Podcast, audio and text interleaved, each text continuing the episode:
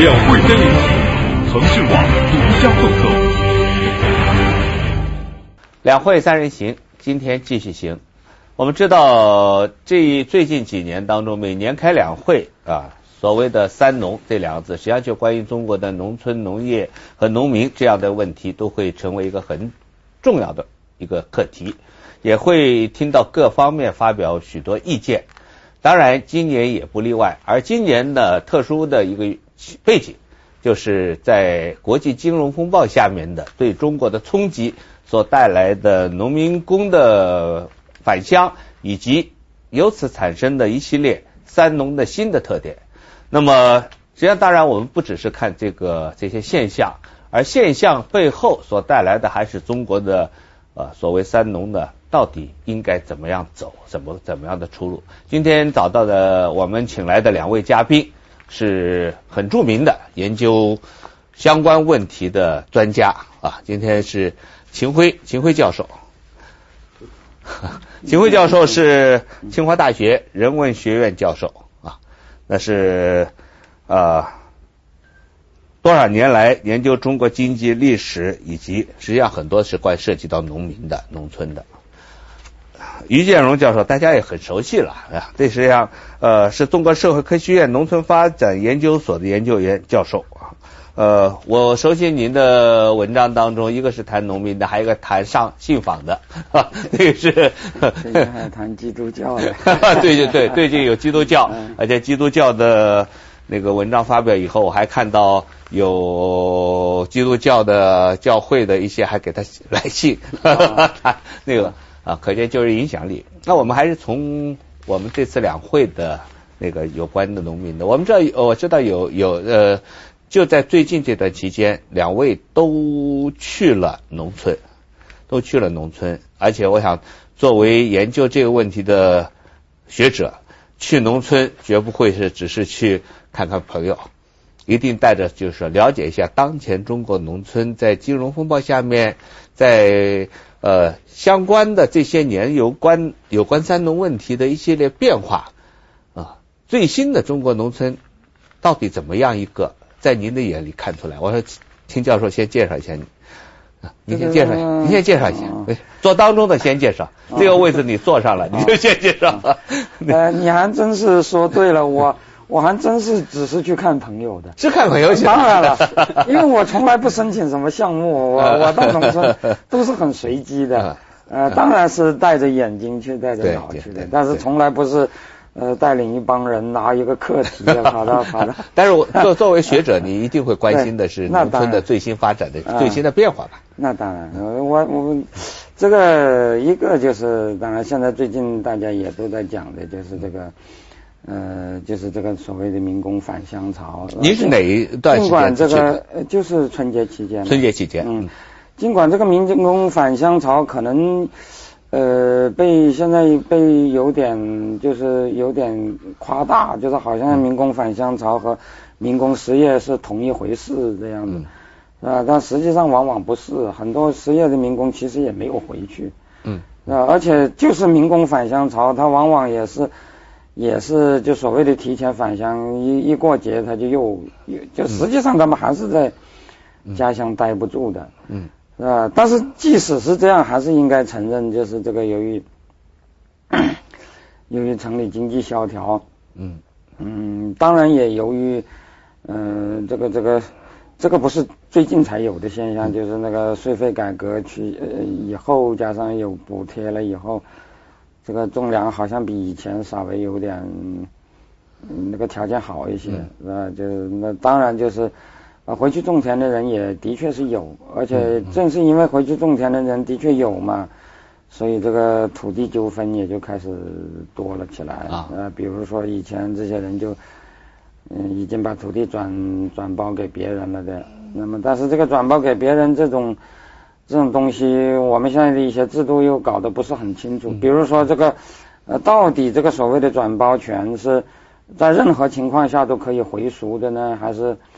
还是还是可以绝卖的呢？这个事情实际上是说不太清楚的，嗯，是吧？在什么条件下它可以，它可以收回来？所以这个里头是有很多，呃，是增加了不少那个土地纠纷。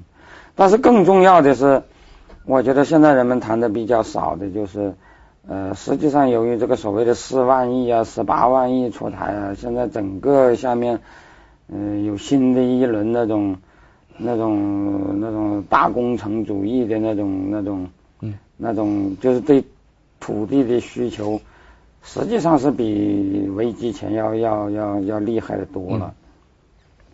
因为我专门去问了一些搞征地的朋友，他们就说今年的征地任务要比前两年都要都要大得多，嗯，是吧？那你这样的话，当然就会一方面是你你对土地的，你你圈地这个规模比以前更大，是吧？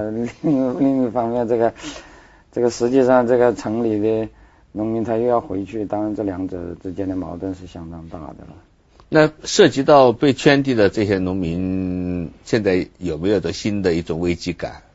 那当然是有了。现在现在这个新的提法很多了，一下是说什么什么什么土地换保障啦，一下什么宅基地换住房啦，什么等等。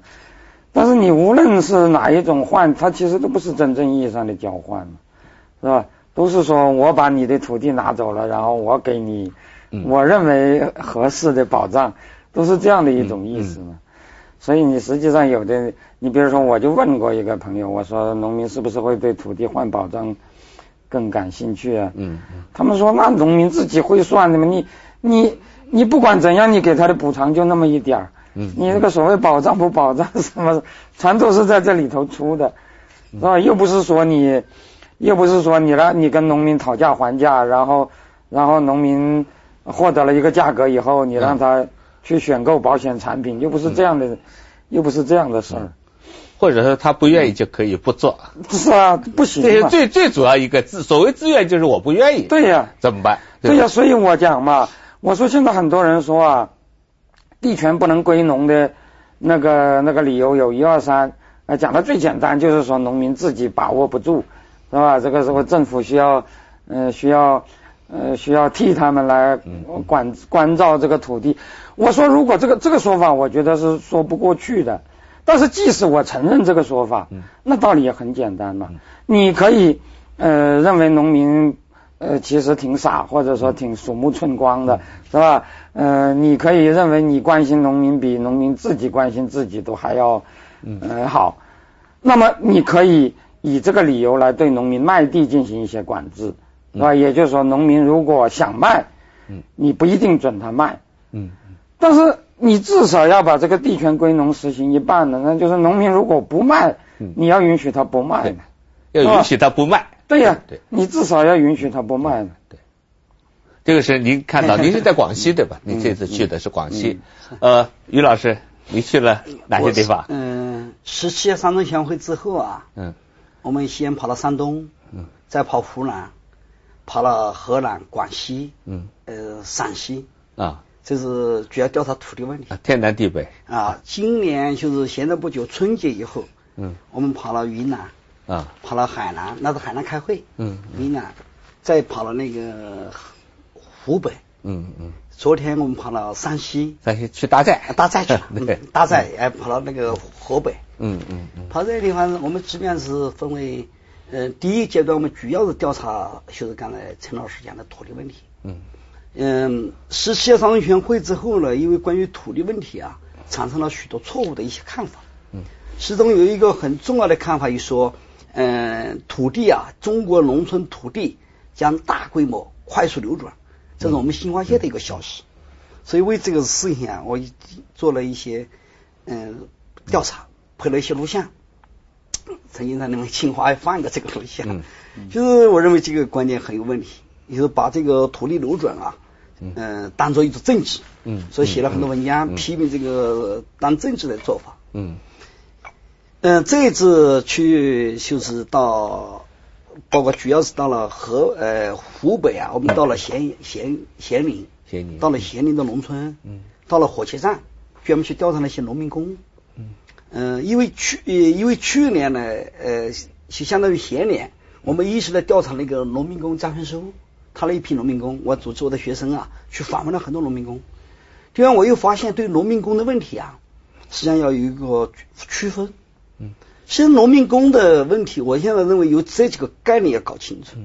第一个是一代农民工，嗯，一代农民工呢，就是曾经在农从事过农业生产，嗯，是吧？再去打工的，嗯。第二个呢，第二代农民工，第一代农民工现在呃，在农民工当中比重还呃不应该太大，因为我们上次去问卷，我们去问调查问的时候。呃，实际上见三分之一都不到。嗯，那么其实早在十年以前，那个赵树凯就曾经做过一个研究，那个时候就已经有很多农民工是，不能说是第二代，但是他也是第一代，但他也是没有种过田，没有种过地的，就是那些在在农村已经比较年轻，根本就是就是在农村呃读完书就就出来了，对。那么，嗯，这个实际上有区分，嗯，就是说第二代农民工呢，我们又发现一个问问题，我们问了很多农民工，你将来回不回去啊？你的路在什么地方啊？他们告诉你啊，不可能回去。为什么？可能到最有很多人讲，在家里老家在什么商店、小城镇买一个房子，开个商店，但是回去种地不可能。一个没有地种，第二个不知道种。嗯，那么这个问题啊，实际上我们发现。嗯，这次就是我发现陈老呃陈老师的判断对的。我这次到那个嗯，我们到了那个武昌火车站去问那些要去打工的农民工，出去的啊，准备出去，打算去的，打扮出去啊，在已经背个包去的，问他，你现在去那边联系好了没有？没联系，有没有可能找到工作？也不知道，但是我一定要去。嗯，我在家里待不下，因为我们就是闲了几天去调查。已经在待了过了这么久了，过过了年之后了，哎，一年一一快一个月了，元宵都结结结束了，对吧？那么第三个问题呢，关于农民工的罪，我最近关心的问题呢，实际上叫做农民工二代。嗯，农民工二代什么意思呢？就是这些人在城里面打工，嗯，生的孩子，对。这个农民工二代啊，现在最近啊，可能你们在那个广东那边啊，已经很明显了，就是回去读书了，嗯，因为他的父母待不下，嗯，必须把孩子送回去。这个问题呢，可能最近呢，这个问题比较严重一点。嗯，农民工，农民工他父母可能也没有工作了，哎，他甚至回去也不一定找得到工作，哎，对，但是他必须把自己的孩子再送回到原来打工的地方去去读书，去先安置下来，老家先安置下。来，那个成本是很高的。哎，所以现在这个农民工的问题，实际上应该有多种层次的意义问题。嗯。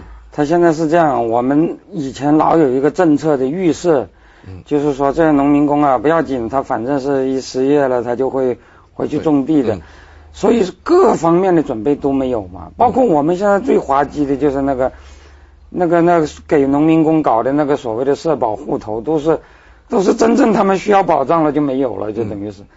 这个这个很滑稽的。而且我们实际上这些人大量的都是住在。原来都是住在那个工厂的宿舍里头或者工棚里头，他们一旦离开企业，连住的地方也没有，那你当然就是各方面都会产生问题。那于教授在关于农民工的回去的，您刚刚才觉得跟秦教授讲的那个观点接近，就是一部分是本身就应该回乡了，他就是不打算做了，这样的多不多？呃，这有，当然呢也不是特别多。嗯。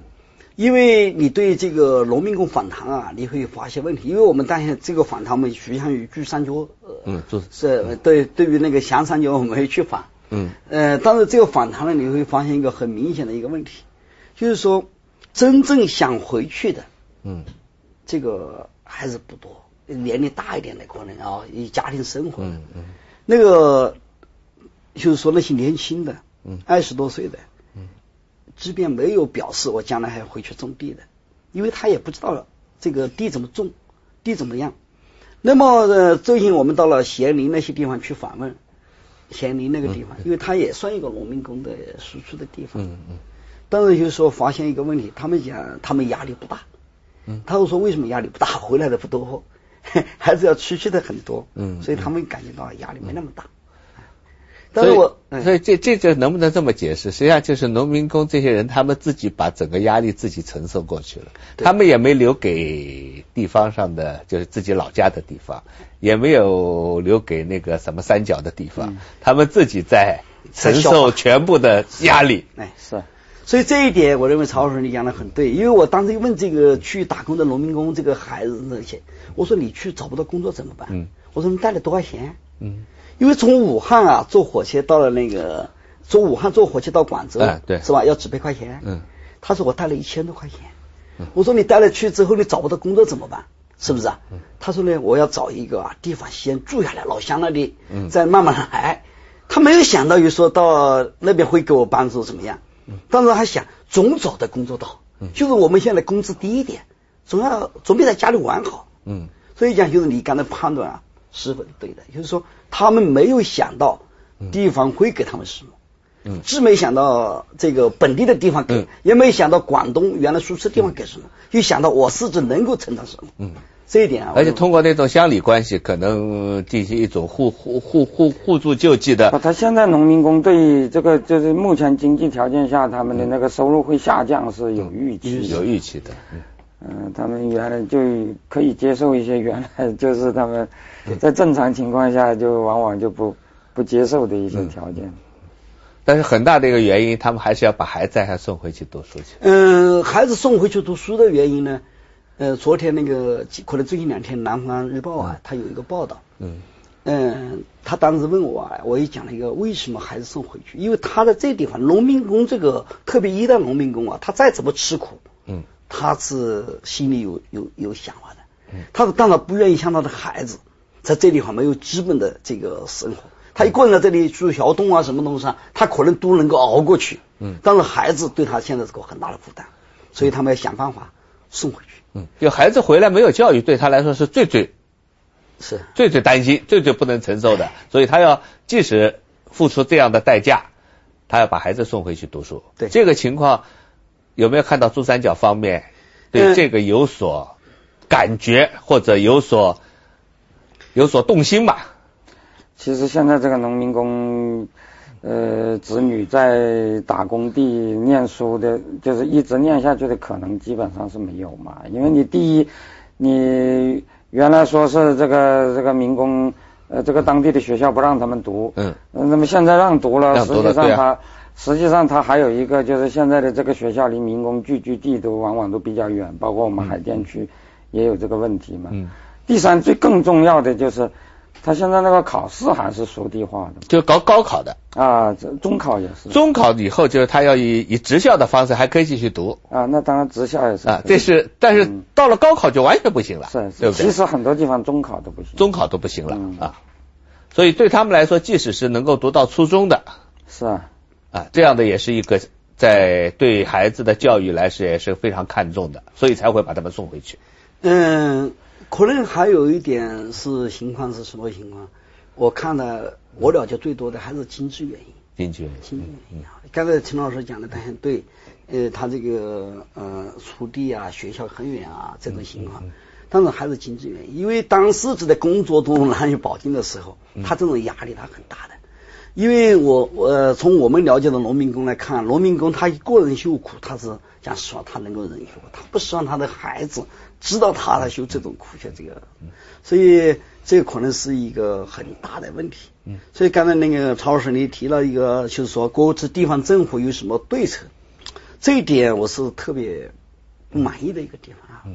像去年我们在广东也跑了，跑了一些地方，呃，广东跑了一些地方，跑了地方之后，我我一时一个观点，我说那个这些地方对农民工啊有感恩之心，嗯，要有点感恩之心。实际上，他们现在都把它当负担。嗯，去年我们到了那个珠江三角洲一个比较有名的地方，我和党国英老师两个去的。嗯，很有名的一个地方。那个地方一讲话，就是说现在这么多时间，农民工要想办法怎么把它送回去一些地方。嗯，所以当做一个负担，没有一点感恩之心。所以当时我提了几个想法，我说，第一点，我说你们能不能给这一批找在你这里的现在找不到工作这一批农民工，是吧？给他一点救治，好不好？是不是啊？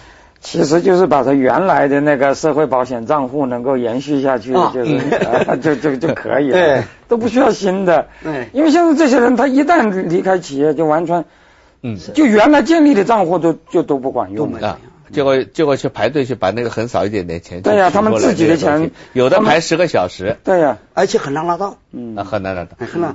我说第二个啊，你能不能把这一批人，他现在走回。去这个两口之间，你能不能给他办点培训班？嗯，是不是啊？你感恩之心呢，把他留下来，为你将来经济发展呢。我第三个，他们的孩子，嗯，是不是啊？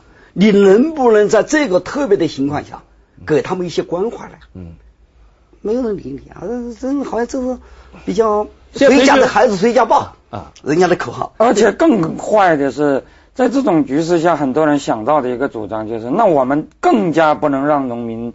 去处置自己的土地，是吧？就更加要把我的责任我并不尽，但是我要把你的权利要再剥夺一点。他这个就是下面这个逻辑问题，因为是说你现在农民回去还有一块土地作为一个 最后的依靠，所以你这个土地更不更加不能是嗯，但他他更不能允许你处呃那个处置土地，但他又不说我的责任要。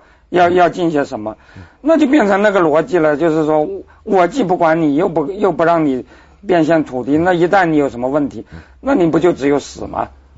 是吧？这个道理就那么简单吗？我说啊，老实说，你要禁止农民处置土地，在一个条件下，你还是有一定理由的，那就是说，假如他不卖地，你可以给他帮帮些什么忙。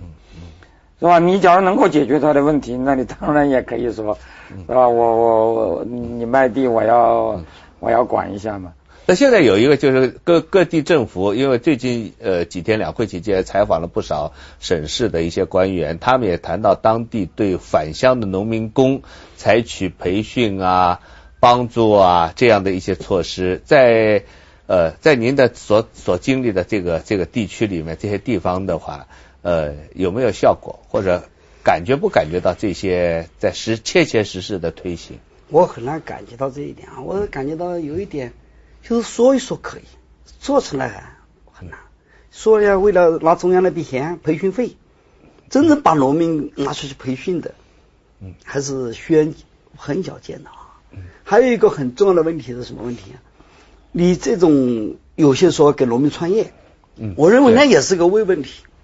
呃，我最近一直在批评这个给农民工要农民工创业，因为创业不容易啊，回乡创业不简单呀，不容易。就是说，嗯，地方政府扶持一个两个典型有可能，嗯，是吧？但是这个东西作为一个政策性的一个大的主张，创业不容易。你说怎么创业嘛？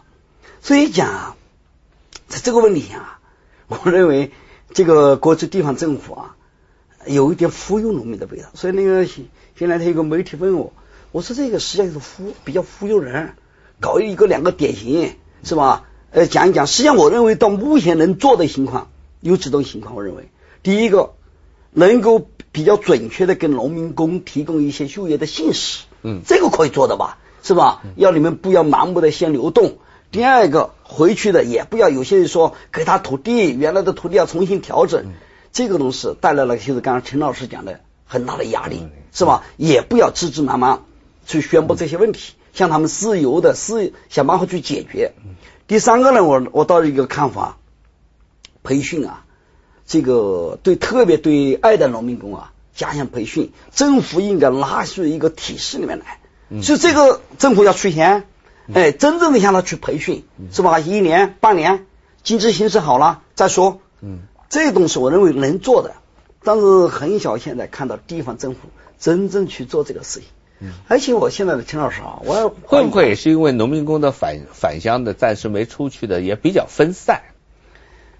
他是这样，我们的这些农民工啊，呃，多年以来都是习惯这个这个这个这个政府给他们找麻烦的，是吧？所以他们其实没有去向政府要求什么的这样一种。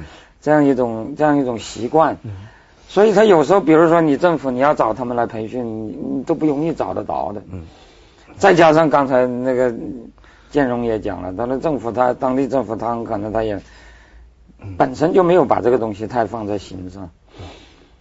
啊，比如说很多农民工其实他在城里头住在那个边边角，就是那角很住的，很比如说我我们在深圳就看到一个一个很漂亮的小区。旁边有一片芭蕉林，那个芭蕉林里头就住的好多那些那些。但是如果你说你说你去拍几张照片，说哎呀你们的处境我报道不一下引起社会关注好不好？他们坚决反对的，因为你一旦报道，一帮城管就会把他们对赶走了，就连现在住的地方都对呀。他们他们被外界所知道带来的是是驱赶嘛，不是帮助嘛，是吧？所以这这些人是他本身他就躲着你。那你这个东西当然就更就是就就就就就更麻烦了。嗯，在呃跑了这么多地方当中，有没有一些感觉到呃对农民工回来还是能够有一个比较全面的考虑，或者对他们的急需的地方还是有所帮助的？我这边也没看到很好的啊。那个去年年底的时候，我们到了河南的中牟县。嗯。中牟县的当县他有一些想法，这个地方啊有一些想法，因为他紧靠郑州。嗯。一些想法，就是说想办法呀，要把自己的事业啊发展好。嗯。像农民工啊，能够回来的农民工有一些那个。嗯。但是你说他真正有很大的措施，写的拿很多钱来做这个事情。还是很小见啊，很小见。嗯，我们到咸宁的时候，我也问到这个问题，就是说他们说我们资源有限，中央给钱我又能做一点，但是我心里想啊，真的中央给钱下去，十块钱有两块钱做到这里面差不多了，所以讲我对这个不是特别看好。嗯，而且呢，社会组织啊，又很难进入这个这个领域。他起码拿不到这个国家这个补强的这一块，所以这个可能很难有一些大的突破性的东西。假如允许县委组织来做这个事情的话，政府起一个监督的作用，可能情况有所改变啊。但是不允许，一般不允许啊。其实这些年来，这个回乡农民工啊，其实绝大部分还是在家乡附近的地方寻找打工机会，真正回去种田的人。其实这几年一直是很少嘛，就是零七年的时候，那个呃白南生做过一个调查，他说回乡的那些农民工只有十分之一去嗯。去种田的，十分之九其实还是在周围，嗯就是在家乡周围啊或者在县里头啊寻找工作。啊，所以我觉得这个事情呢，因为你现在这个增长 GDP 又从来就是我们考核干部的一个指标，如果当地有。就是有发展经济的空间。老实说，这个这个我们的这个这个各级干部对对这个东西的那个那个那个那个那个动力是很大的，是吧？他不会不提供的，是吧？而且就是说，如果农民在当地能够找得到工工作，他这前些年他们那回去的人都已经在那里找了嘛。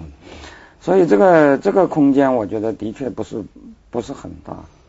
所以现在的农民工的这个这个趋势，基本上就是看他们什么时候又重新回去找到工作，这才是可能。要他们其他的方式呃留下来创业化解，都是不是一个主流的主要的解决方式。但是我们我们看到，就春节以后到现在为止，可能在城市里面大家比较关心的是国际金融风暴直接的影响。那么城市的可能各方面大家担心的是一个是失业问题啊，就业问题。农村现在，如果从你们的接触来看，现在当前可能大家最关心的是什么问题？嗯，农村问题，我认为它可能要分层次来看。那个在城市周边地区，或者特别是现在要搞那个国家那个比较大的这个投资的这个地区，农民比较关心的还是土地问题啊。土地问题还是第一位的问题。土地什么问题？土地问题关键是怕你将来征用土地。呃，不给我的那个补偿，或者因进了土地之后，我失去了基本的这个生活的条件啊。嗯嗯，这个问题是一个很大的问题。就是从我们每天求到的来信来看，嗯，这个问题历来还是在农村问题是主要的问题啊。那个比较偏僻一点的农村农民，嗯，实际上他今年担心的问题，因为我们上次走的时候去的时候，这个。吃货有一些情况，嗯，比如讲干旱呀，什么东西啊，他们今年会担心今年种粮食是吧，赚不赚钱，国家会给多少？呃，这个东西呢，还是有些担心啊。嗯，那个呃，实际上农民工的这个问题在农村社会没有带来他的太大，没有太大去担心这个问题。他们没有太大，因为回来最多打麻将吧。那个孩子回来了，最多不行，今年不不不好，又不出去了，在家里是不是啊？呃，你不行玩一玩，不要变坏。这个父母讲的可能是比较多的，有时候不变坏也可以了，是不是啊？你你你今年不赚钱也没办法，是吧？当然也不希望你瞎去折腾。嗯，哎，所以讲 我我倒是很小，我这这次我们也访问一些农民工的家庭，那很小就说，哎要要我孩子做个什么，心里要做不了，先待一待，是吧？嗯。形势好了再去，哎，还是这个，嗯。还是这个情况有。就是这种危机，如果持续的时间短，这个就是他们就等于是挺挺就过去了，对的，是吧？但是如果持续的时间长，就比较持续的时间长，持续的时间长，回到了沿海地区，又是找不到工作，或者现在找了一个比较比较比以前已经差的工作，再再进一步经济恶化，又失去了这样的工作，这可能会怎么样？这个是一个假设性问题吧，半假设性问题。现在啊，我觉得就是。呃，当然也有可能出现这样一种状态，就是由于现在农民工本身他的那个预期就已经比以前要降低了嘛，再加上呃经济危机以后，实际上我们对很多问题的提法也变了，包括那个。劳动合同法好像现在也就不太提了，是吧？有减减轻企业压力。呃，两会当中还是很尖锐的问题，有人说要暂停，要暂缓，是啊，后来是啊，后来政府方面是明确说还要继续推行。呃，但是即使这样说，实际上 实际上操作起来也也肯定那个力度要低了好多，是吧？所以你会不会呃通过延续以往的那个方式在？呃，在更低层次上延续这个模式，比如说农民的要求也低了，这个劳动合同法也暂时冻结了，那然后在这样一个基础上，我们用呃，就是就是让他们分担代价的那个方式，呃，把现在已经停止了的出口，已经停止了的需求再再恢复一部分，是吧？让他们能够在比现在更差的一种条件下继续打工，能够延续下去，是吧？这个这个。这个可能也不是一点都没有，嗯嗯，但是这个可能显然不是一个方向了，嗯，是吧？因为你这个本来很明显的是把以往的那个，是把以往的那个那个那个那个弊病在在在积累下来嘛。但是现在很多农民工，现在很多农民工他实际上实际上抱的希望就是这种希望，对啊。即使就是刚，即使差一点，我还是继续做下来。他期待的还是生产那样的一种恢复啊，这样的情况。呃，但是现在呃，从这次的对付金融危机当中，呃，甚至有不少 我们觉得，除了沿海地区的这些恢复或者转向内销，嗯啊，这些企业，而内销当中有希望能够呃能够刺激经济，而经济当中就要拓展市场。呃，市场当中有一个就是看重是农村的市场，所以才会有像家电下乡啊，或者是像汽车下乡啊。现在还有提出，比如说有各种还要先给农民工发培训券，给农民工发文化券，给农民工甚至还发出叫那个惠农券，这是刘永刘永好提出的，因为是农民买生产资料，呃，资料或者是就是贷款，它主要是贷款。贷款贷不到，那如果是这个就可以。那这样一系列刺激经济的以农村为方向的，呃，比如说于先生和秦先生，你们从自己的角度看，一个是有没有效，或者有效应该怎么做？还有一个就是实际情况跟现在的我们所主希望达到的目标，呃，是不是一样？那个对家庭下乡啊，嗯。嗯，最早他做的那三样啊，嗯，什么彩电、冰箱、手机啊，我是嗯反而批评的哈，嗯，我一直在批评这个，我说农民，因为他这个政策的目标啊，嗯，不是说能够满足农民的需要，嗯。或者是促使农业生产的发展，而是想办法把农民的口袋里的钱啊拿出来，嗯，所以他的消费。自制消费，而不是真正讲，就是你买一千块钱，嗯是吧？我给你一十五块钱，支持生产产业。你啊，他的支持，他的目标是在帮助企业，帮助企业。所以这一点的目标呢，实际上我们很多人说啊，这是惠农怎么样？所以我是批评的啊。为为什么呢？因为冰箱也好，彩电也好，嗯，手机、手机也好，是吧？这三原来三样嘛，这三样呢，实际上是不是农民最需要的？嗯，是不是？而且对他生产。有什么帮助的？实际上，我认为这个在制定这个政策的时候，他实际上还是有一点想办法从农民拿钱的这个味道，嗯，而不是说真正要解决三农问题，像农民将来生产呃是吧？是呃有很大的发展。当然，从某些呃情况来看，但是大家可能有一些媒体已经在做调查，发现这个很麻烦，采量冰箱和手机的单位都说划不来了，是这里面的实际上的门道太多了，嗯，呃问题也太多了，所以矛盾呢最近也体现出来了。那么又提出来了，那能不能我们农资下乡？嗯，是不是啊？嗯，我认为农资下乡这个农资补贴这个，嗯，是是有一定道理的，是吧？有一定道理的。但是这个东西怎么操作？嗯，那么呃，现在有一种说法，就是发给农民这个消费券。嗯，哎，那么这个东西你要看一下，发给农民消费券，担心是普遍的，每个农民都要获得益取。嗯，但是会不会带来这个他所需要的自治经济这个目标？那也不一定，也不一定，因为我可能拿了十一百块钱，你给我用了一百块钱，我会不会把我那些养老的钱是吧？什么东西来买这个东西？嗯，所以讲啊，希望给农民的小的利益，那获得农民那个所谓的大的市场，嗯，这个可能值得好好的研究一下啊，嗯，不不是那么简单啊，所以目前的问题可能就带来这么一些问题啊，所以一些媒体问我怎么看，我说我是不大看好。但是理论上讲嘛，应该是讲这个这个消费券也好，培训券也好，还是比那个家电下乡要更要好一点，要更积极一点。嗯，因为那个家电下乡啊，包括那个什么百分之十三啊，什么什么，很明显是一忽悠嘛。然后你在城市里头到处都在打折，你这个打折的幅度往往远远超过那个 百分之十三。这个很明显，而且它本身它又是国家指定的那那那几类啊，本身就是。争夺这几这个这个这个这个家电下乡的这个专营权本身后面就有很多说不清楚的事儿，所以呃还不如就是发消费券让农民直接买。但是消费券呢，它的目标呢不是带动农村的市场了，嗯，它只有点惠农惠是每个农民，但是对那个培训券我还是同意的，嗯，培训券这就打破了所谓政府的垄断。比如农民工，农民拿了培训券，我可以到什么地方读书？那么这个时候有可能带向市场的这个呃运作化的过程。嗯，这就有可能真正惠及到一部分农民。这个就不光是培训券的问题，就是因为实际上啊，就是这个这个政府资助农民，呃，实际上这是现在国际上的一个潮流嘛，就是说，与其你你给他直接提供服务，你不如给他。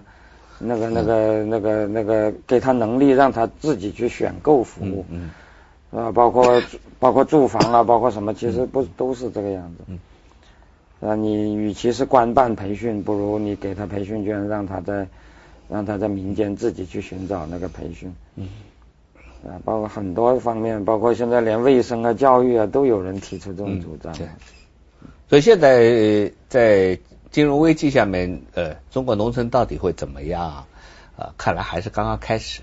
这个，我觉得啊，在通过这次危机啊，我觉得呃，应该呃，把我们的这个农村政策推进一步是什么呢？就是实际上就是我经常讲的这三呃三个一样，嗯是吧？就是你把农民当做一个正常的公民来对待，你把农民工当做正常的工人来对待。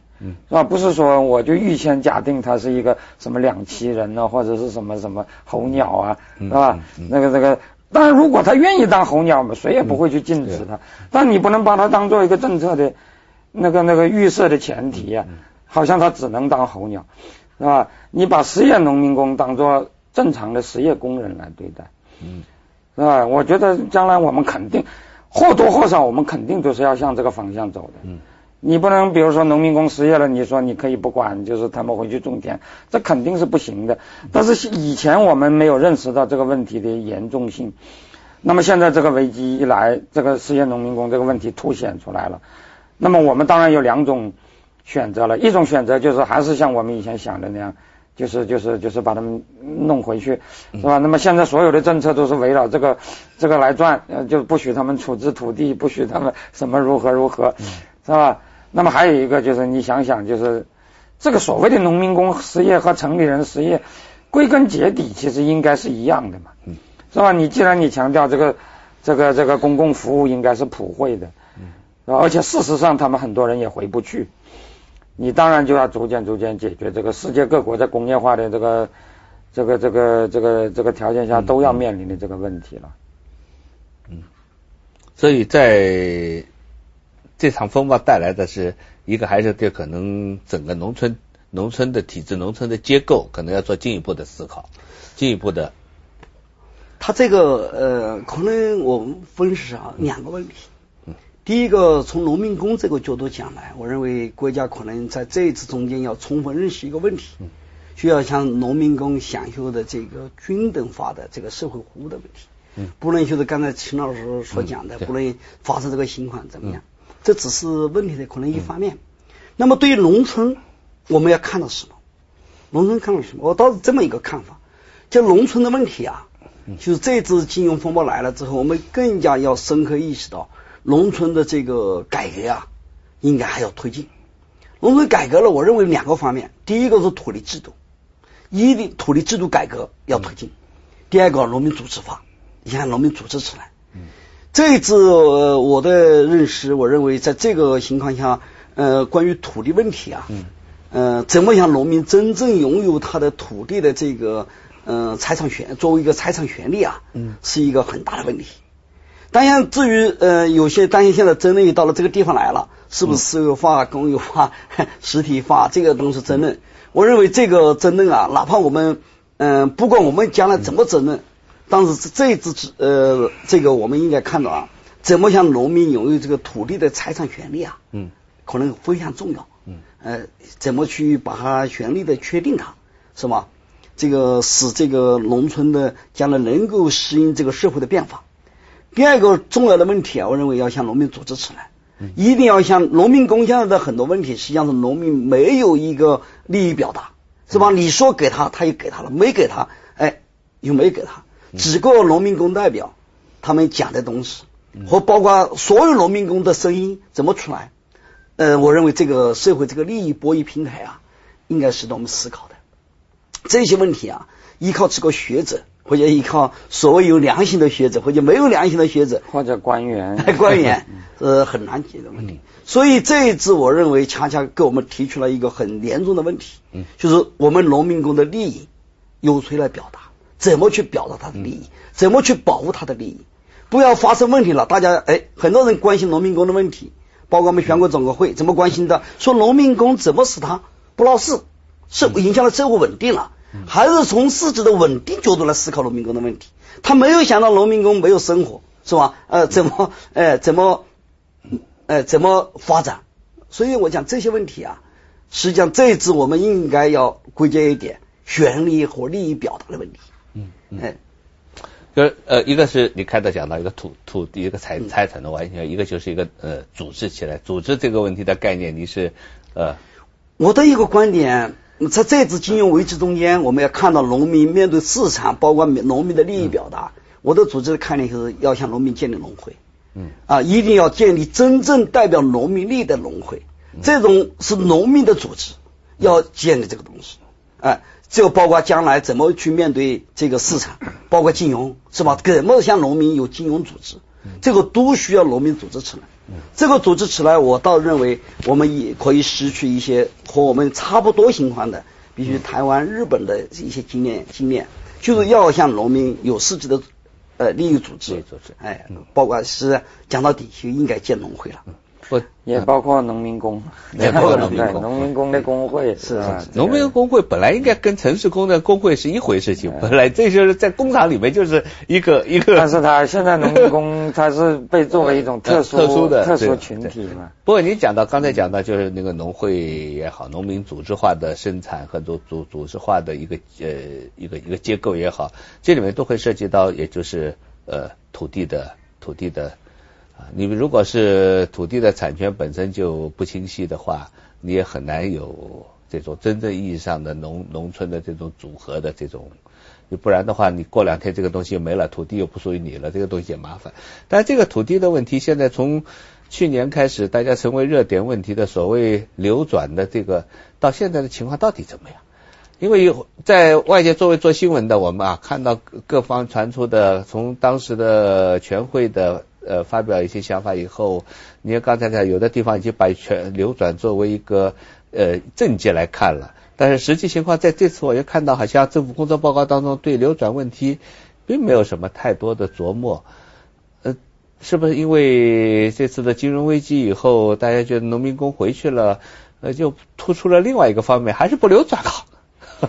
其实政府好像一直没有明确的表态过，说他要他要推进什么什么流转之类。嗯。但是实际上去年那个那几个去年那个有几个几个综合开发的这种实呃综合实验。对呀，包括那个天津的什么啊都，但是去年那个十七届三中全会那个东西出来以后啊。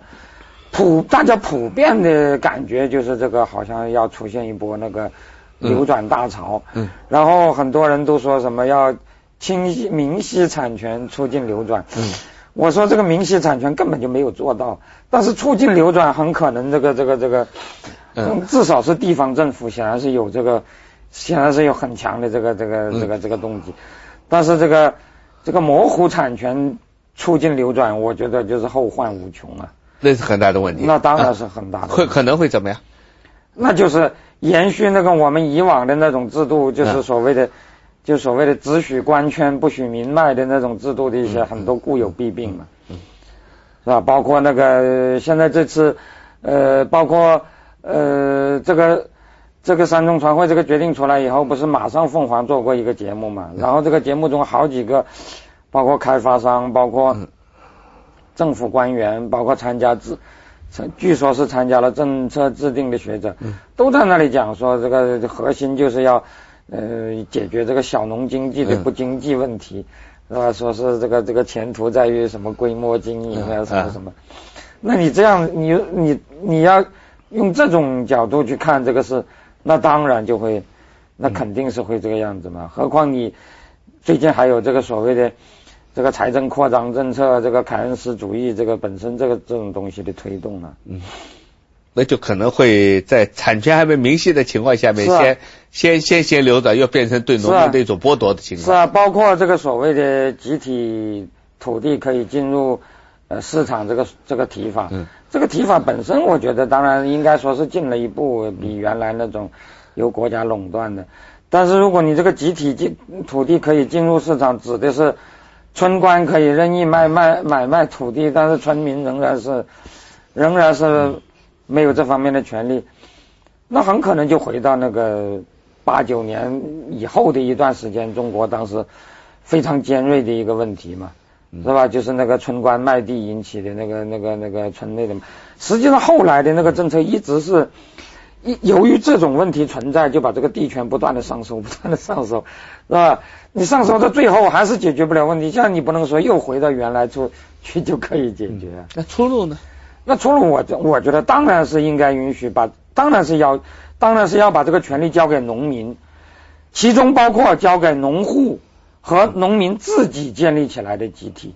嗯，因为这两者我觉得没有什么区别的，因为。你不能假设农民是个笨蛋嘛？这是这个这个这个农民他需要有集体，这是他自己知道的。而在农民建立集体这个方面呢，老实说，我们现在更重要的是是是是是是宽容，是吧？是是允许，是而不是说什么什么什么我们要我们要去去去再搞一轮集体化呀，再把他们都给圈起来呀。嗯你看呢？这个土地流转问题啊，它有三个方面，三个不同性质的土地流转。嗯，第一个是耕地、农地的耕地的流转。嗯，耕地流转呢，各个地方啊做了一些探索。嗯，主要是说做的是呃所谓规模经营。嗯，那有些地方搞了个所谓的托田所等等的问题。嗯，对土，哎，土地土地这个规模的这种流转啊，还也有搞了什么古田制等等的方法，这是一种方呃一种情况。第二种情况呢，是关于那个土地的这个呃宅基地的流转，嗯，就是宅基地流转呢，各个地方也做探索，就是说我呃城市周边的宅基地比较低廉，那么我来置换是吧？搞了一些置换的方法，呃，给你房子把地换出来，还有一些方法。就是说用地指标是吧？为了控制十八亿亩的农田，所以耕地啊，所以用一些指标来置换，这是一种做法。那么耕地这个问题，实际上牵到最后牵到农村建设用地。嗯，哎，它有有三种大概啊，有三种情况。三种情况呢，就是说那个我的总的判断啊，就是对于耕地这种流转，很多东西就是我们更要使得整体的、警惕的一个问题。就是说特别资本的进入。呃，陈是是种关于那个嗯重庆的这个古田制，古田制提出来之后，重庆开有关会。嗯，哎，当时我也说古田制是一个错误的写制。嗯，呃，为什么错误呢？因为你把资本大规模的进去之后，嗯他回不到利益，他的目的是什么？他就是圈地啊，是不是？呃，表面讲将来可能和你签了个协议，包括卖地我都不要买买了，我活股了，啊，大资本进入啊，呃，因为农业的利润啊，它基本上是一个相对讲来可能平均利润，不可能有资本它进入的话，它是必须要获得相对讲要超出平均利润的东西。嗯嗯。所以讲这种情况，实际上我们当时要非常警惕的啊！而且现在的问题是什么问题呢？实际上我发现现在做的一个最多的做法，而且很鼓舞人心的一个做法，就是所谓的宅基地。嗯，农民里面这么多宅基地，把他们像楼吧，像街，像那个的这吧。这个问题将来是什么问题呢？这个从道理上讲可能是好的，节约了耕地啊，节约了什么东西。是吧？使你那个呃，增加了耕地啊，增加了那个呃，这个给农民的利益啊，给农民上楼，但是可能呢就是什么问题啊？嗯，强制性的，强制哎，强制性的，农民非自愿的，嗯呃，连农民家的那点宅基地，他都想办法拿走了，是吧？这种东西呢是问题都比较大的。第三个问题呢就是什么问题呢？就是说，嗯，有一些地方政府呃要钻国家的空子，本来不是建设用地。搞一个什么 所谓的问题，把农民的地啊变成了建设用地，但是给农民呢还是一个所谓的耕地的租地，省他那边啊做一个很高的价格租出去，这都会影响的带来一些税务问题。这几年的实际上农民的这个农地纠纷啊，实际上有这么多方面的这个因素的问题啊。所以农地流转这样的一个的核心，应该是加强农民对土地处置的。根本的权利，自主权利，呃，流转是他们的权利，不流转同样是权利，而且这是个刚性的，对，这是个刚性的，这一点特别重要，对，他有不流转的权利，这点非常重要，对对，这才是可能是对，就整个流包括这个所谓的集体也应该是这样的，也是一样，对吧？现在那个呃，这个。这个十七届三中全会，这个好像有这个所谓坚持集体所有制这个提法，嗯，但是后来我注意到那个陈锡文，呃，他提到说这个呃以后要把这个行政村的这个呃这个经济职能给它剥离出来，那实际上就是。呃，就算是集体，这个集体也不应该就是和行政村是一回事。就就就村委会说了算，村长说了算的这样的一个村村官。就是从理论上讲，这个集体应该是，嗯，应该是在这个就就是你这个政策合一，你不能一直就就这么延续下去嘛。所以这个集体本身，它当然也是这个内涵也是要发生，也是要发生变化的。你一直是所谓的村集体，那是那肯定是不行的。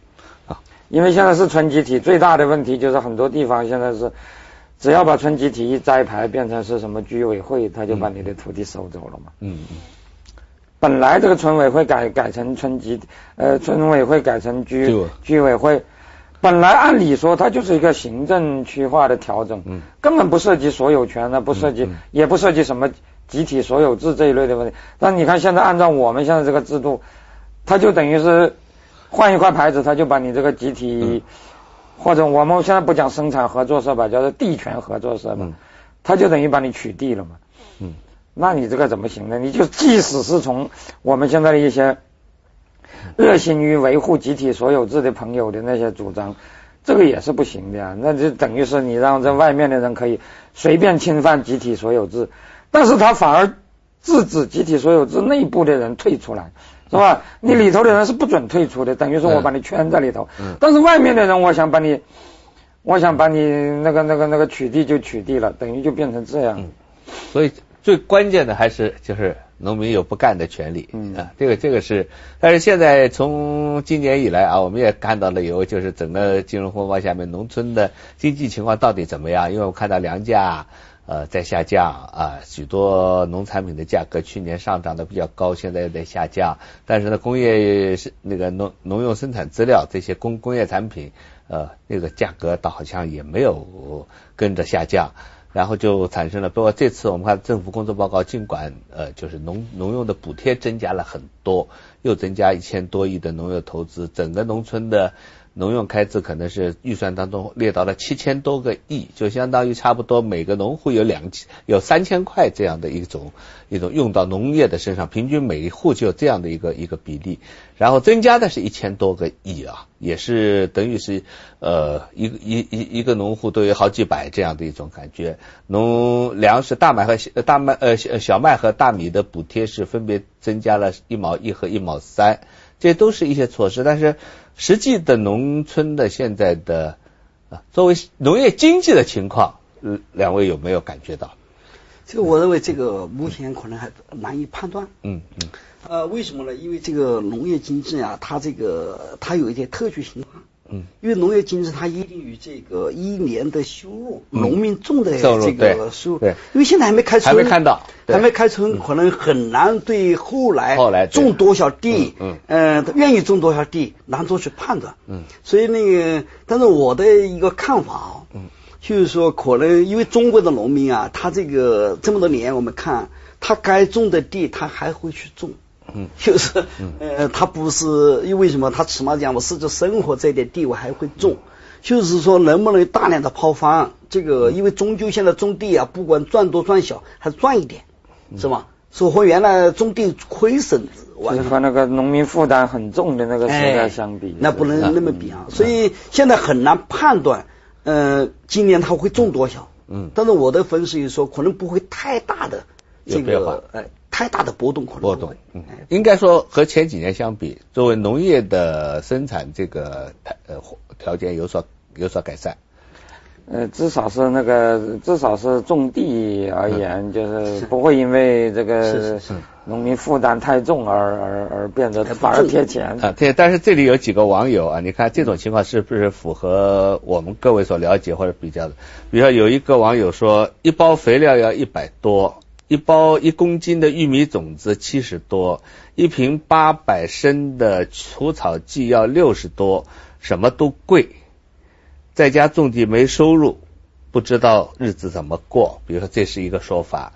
呃，还有一个是呃，今年农资都涨价，农副产品都不得价，一公斤花生米就两块两，一公斤干辣椒就两块多。呃，等等，那么像这样的呃言论，还有一位我是东北人，远在南方打工，父母在家里种了十亩地，电话里听父母讲，今年种的玉米全旱死了，收的玉米只能卖三千多，刚刚能够拿回来种子化肥钱。这样的种这种情况是不是还是？还有一位又说到，我想用拖拉机耕地，结果油价上涨太快，只好放弃。我想用回耕牛犁地，耕牛要数千块一头，也只好叹息。最后呢，只好回头用锄头耕地。这是呃，还有一个是广东的网友在城乡二元结构下，一面是城市到乡村农产品呃城市。到就是卖给农村的工业品涨价，泰山压顶，势如破竹。一方面是农村的农产品涨价的是步履维艰，那么呃，一方面是城市内部的不断扩大再生产，一方面是农村日益萎缩的规模经营。这种二元结构下的城乡鸿沟，如果不加控制的话，农民即使粉身碎骨也无法越雷池半步。这些好像比较我们看到的这些啊，留下比较实实在在的，都比较担心的是这种农业生产的这个剪刀差还是剪刀差？就这么早的这多少年的一个问题，还是这个问题？这个问题现在能扭转吗？感觉到还是存在的，还是存在的。但是他讲的玉米啊等等啊，是可能是去年的情况，去年的对去年的情况，今年啊，因为今年的这个我们跑啊。我们来感觉到今年的情况会怎么样？嗯，原来大家担心旱，旱灾旱灾，但是由于这最近的呃天气啊比较缓解了很多啊，反正很多呃小麦啊各个方面啊影响可能不会太大。嗯，像您去河南这些地方所看到的，哎，它不会太大。昨天前两天我们还问了邯郸的啊啊河北的那个河北邯郸这个农民，他也讲了今年，我说今年种地多不多？今年我多增加了一十亩地。他说为什么？他说那个种地啊，因为现在那个在这个呃华北平原啊这些地方啊，还是有很多那个农机湖啊，很多东西，还是可以赚点钱。嗯，就是说呃种地还是可以赚点，但是赚的太小了一点。嗯哎，呃一亩地赚那么几百块钱，还是还是有可能的啊，还是有可能。但是就是说，嗯，网友们所反映的问题，它的确是存在这个存在。嗯。但是今年。呃，因为我们主要谈，咱们谈两零零九年的情况会怎么样呢？嗯，呃，我的想法，之前国家重视这个问题，包括粮食价格等等的是吧？包括今年的呃旱灾、洪灾，我们现在还难以预料，啊是吧？但是现在的情况看来，我认为还是比较平稳的。从我走的地方看啊，还是比较比较坚强的，就是说，不是大规模的说我不种了怎么样，这种情况比较少见了。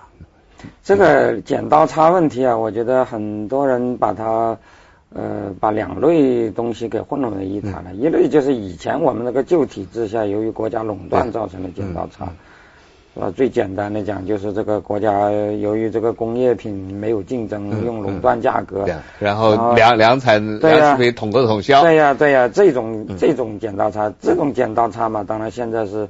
改革三十年以后基本没有了。那么还有一种剪刀差，就是在市场市场也造成的，是吧？这个这个这个价格变动好像不利农农农产品。这里头有两个原因，一个原因就是本身这个农业的结构性问题，是吧？就比如说它这个呃极小农，它的确是那个那个那个生产率就就就赶不上其他行业的那个那个那个增长。你你本来你这个呃这个价格。价格它完全是按照市场的，但是因为你本身你这个生产率就比它要低嘛，嗯，是吧？当然你就吃亏了。那么这个问题当然主要就是，我觉得主要就是在就是在农民自愿的情况下，就是通过通过减少农民，通过改善这个这个这个这个农业本身的这个结构来解决。另外一个就是这个讨价还价过程中的组织力量的问题。是吧？那么这个当然就是恐怕涉及到农民要有一个集体谈判能力的问题了，是吧？这两个问题我觉得都不是，都不是就是就是都不是国家能够能够就是采取一些补贴啊什么能够解决的。对了，对你而且很多现在看来。呃，很多补贴在流通环节里面已经已经已经流流流失到最后能够到了农户手里的，可能当中只是一部分，甚至还不是主要部分。嗯，啊，这个情况。那最后还有一些，我们看看也是网友啊，网友谈的当前的，各位可以做一些评论。呃，还是农民工的事业这个担心。呃，有一个投票的题目是你认为农民工的失业问题什么时候能够改善？这个。我先不想答案，跟各位谈一下那个什么时候能够改善？嗯，这个 那是这样的，那个农民工司令啊，嗯，张春收他说五月一号以后啊，可能会看出来啊，会发生一些变化，嗯，但是因为他的判断，因为他以前是做农民工这个生意，嗯嗯，他可能判断就是说，嗯，他是做什么生意的？专门是做农民工组织、农民工派遣的。啊啊，就是所谓农民工司令，嗯嗯嗯，农民工司令，哎，他说啊，这个五月一号以后，大概可以看出这个情况，他说可能有好转。嗯，为什么要五月一号以后？呃，我他是根据他的工作，就是是不是那些工厂的订订单又开始增多了？他认为该该生产的还是要生产，嗯。啊，有些该去的还要去，嗯，当然有一些看法，就是说可能这个嗯经济还没见底，可能到一到两年。嗯，不会有太大的这个工强，因为没有工强，你怎么休业呢？但是我最近啊，发现一个很有意思的现象，嗯，到一些小城市，比如昨天我在西阳，前天西阳县就是大寨的大寨，哎，西阳，晋中西阳县，嗯嗯，西阳县我们又跑到很多那个，我发现餐馆生意还是蛮好。啊，这个那北京，那西阳西阳餐馆生意也很好，哎，和生意还蛮好嘞，餐馆生意蛮好，那周末。嗯，不是周末，昨天星期几？前天，前天星期六。周末，哎，周末。周末，那么生意好的话，他有的你看，我包括那些问那些小孩，嗯，你去了几天了？我说过年我也去来了，我还开玩笑，你是你是童工，你是童工嘛，小孩嘛，啊，对，他不是啊，我已经到了十八岁、十九岁了。那么我呢，从这个有些地方看，他这个可能与那个内地的这些情况。与沿海的可能有些区别啊，有些区别。内地的原来可能也没有什么，呃呃，面对呃国外的呀那个什么订单的，所以讲这种情况，我认为呃可能要有所分有所分开。但是农民工失业的严重性，可能我们现在还没预，可能还没有预计到，我们低估了可能，还是低估了，我认为低估了。这个我觉得就是老是把农民工失业这个单独抽出来抽出来，我觉得呃恐怕会有些问题的。嗯。呃，本身就是这个农民工失业和一般意义上的失业，我觉得将来会嗯会会有会有并轨的趋趋势的。因为现在的失业还现涉涉及到户口，你比如说城市的失业，你登记了，你会有有相应的待遇。是啊。呃，农民工他本身就。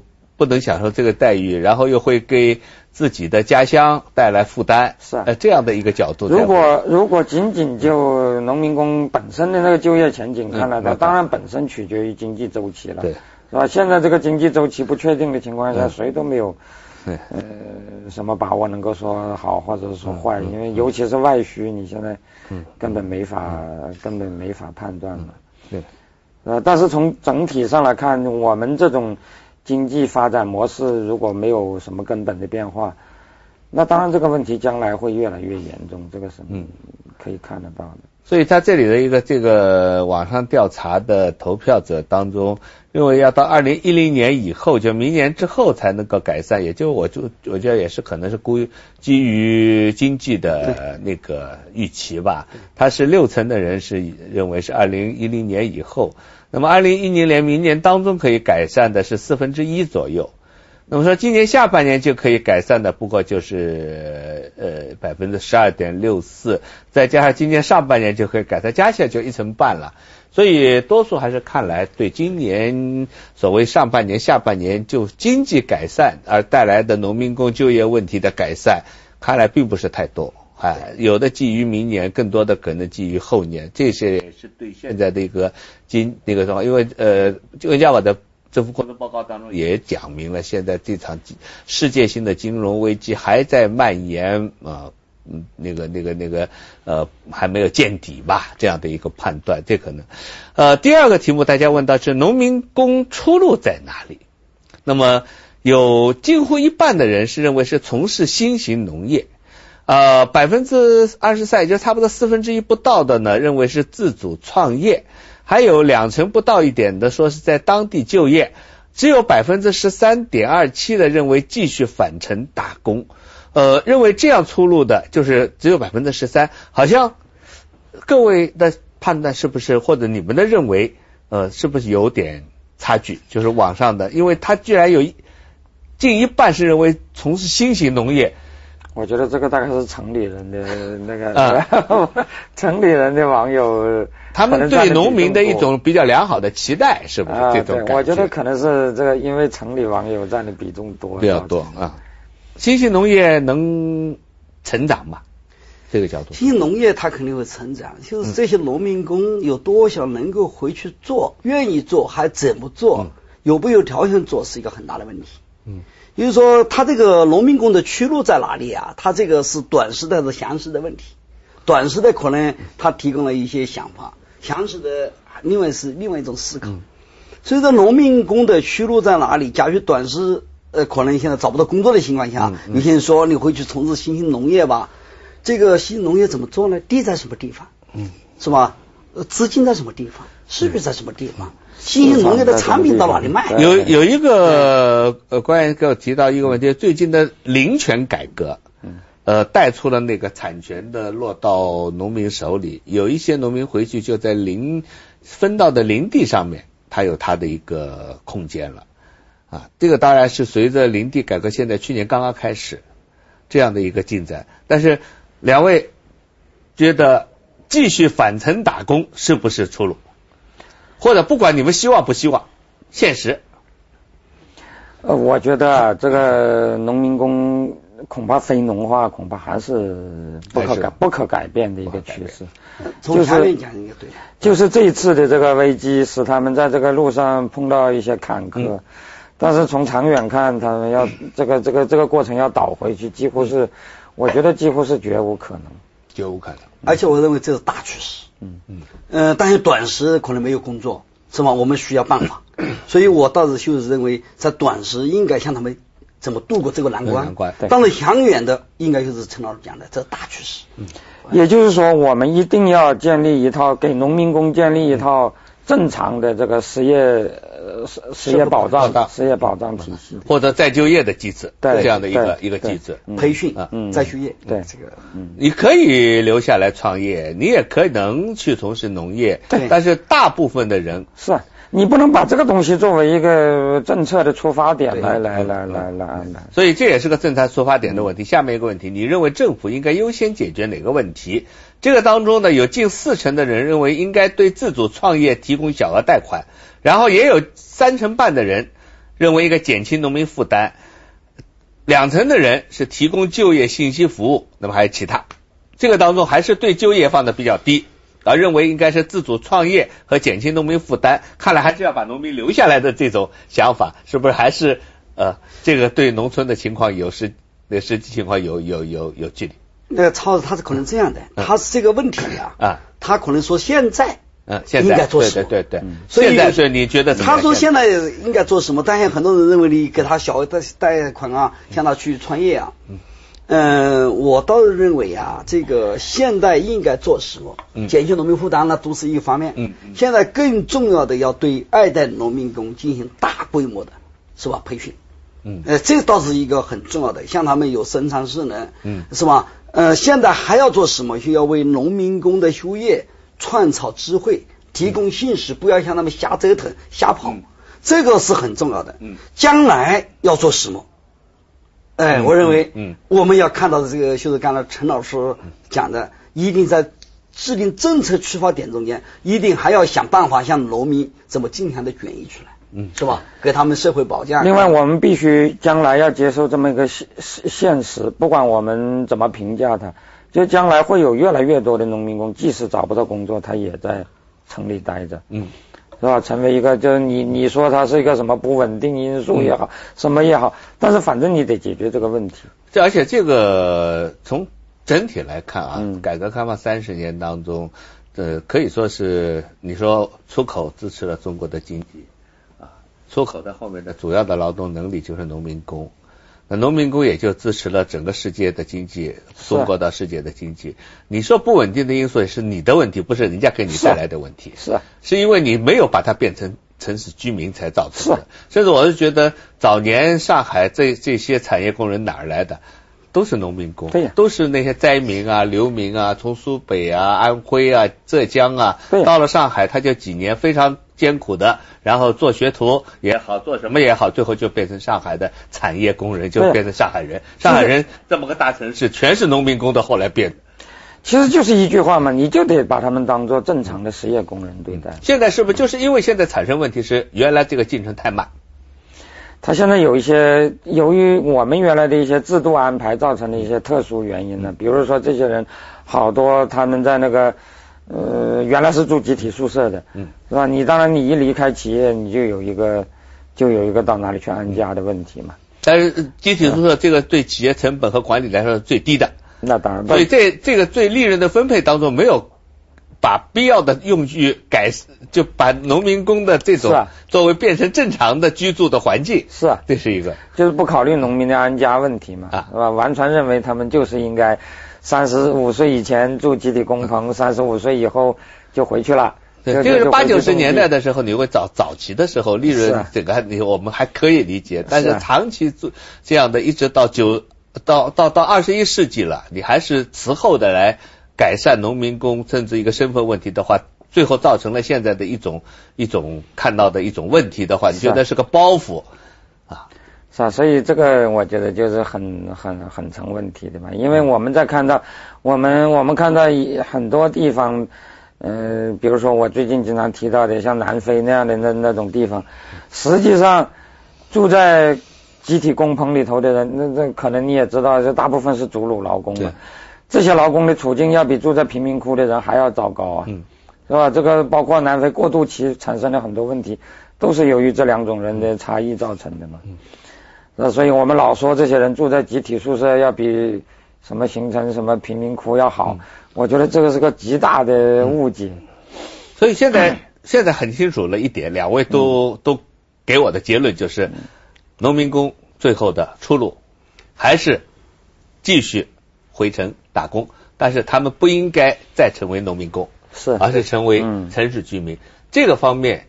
在当然，金融危机、金融压力本身的沿海地区的生产也受萎缩的情况下面，呃，政府现在资源可能更多的是用于解决城里人的那些就业问题啊。再回过头来，有没有可能现在就应该用更多的资源放在解决农民工的回来的农民工的问题上？这个有可能吗？我觉得啊，这个整个农民工的这个就业趋势，是我刚才已经讲了，是受经济周期的大趋势影响的。我觉得现在经济性好的时候，他不想到做这个事情。对呀，我觉得现在在反危机的这个对策中啊，我觉得呃，政府尽可能的应该给农民度过这个危机，包括农民工呃提供帮助，包括他们如果再城不回去的话，嗯你也应该给他们提供适当的帮助，嗯是吧？但是我觉得。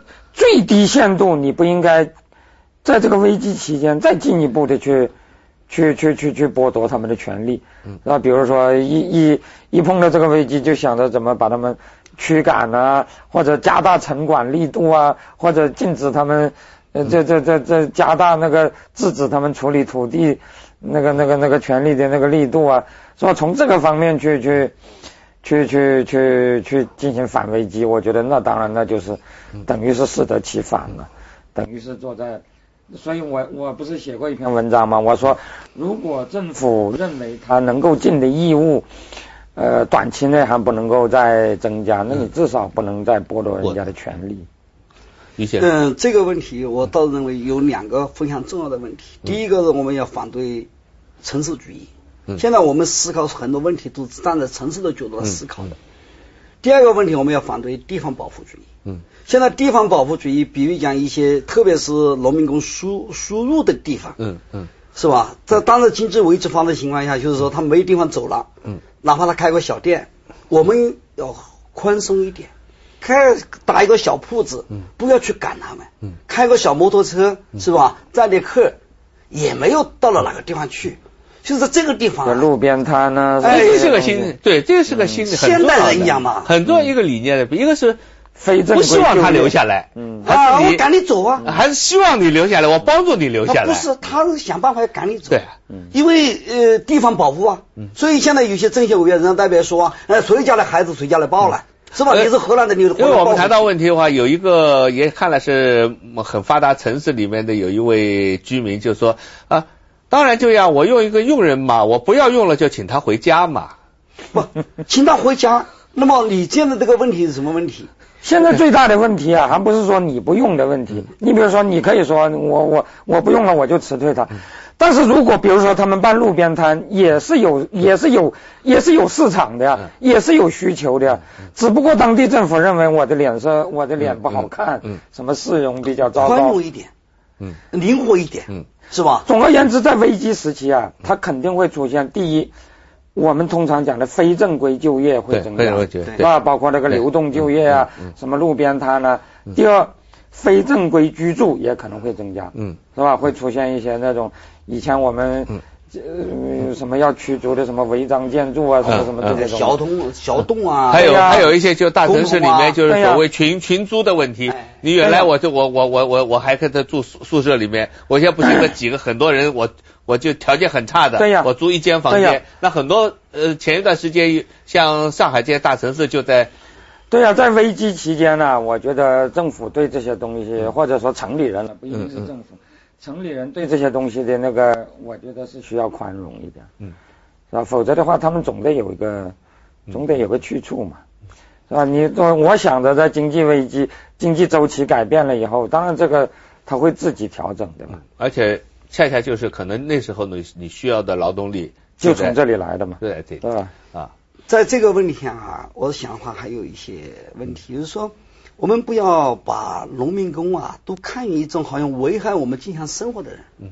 现在这个问题比较严重，很多地方一讲农民工问题，马上想到社会稳定问题、社会治安问题。因为他会觉得，我现在治安，比如说我现在最近这些，可能因为农民工失去工作的多了，我这样的治安的呃案件就增多了，偷抢或者什么呃恶性案件就多了，而且抓抓到的人当中，也可能所占的比例也是农民工。如果他有这样的依据啊，呃呃，对，可能不错。但是我又反问你，你给他们帮助了吗？对你的责任在什么地方？他为什么去抢啊？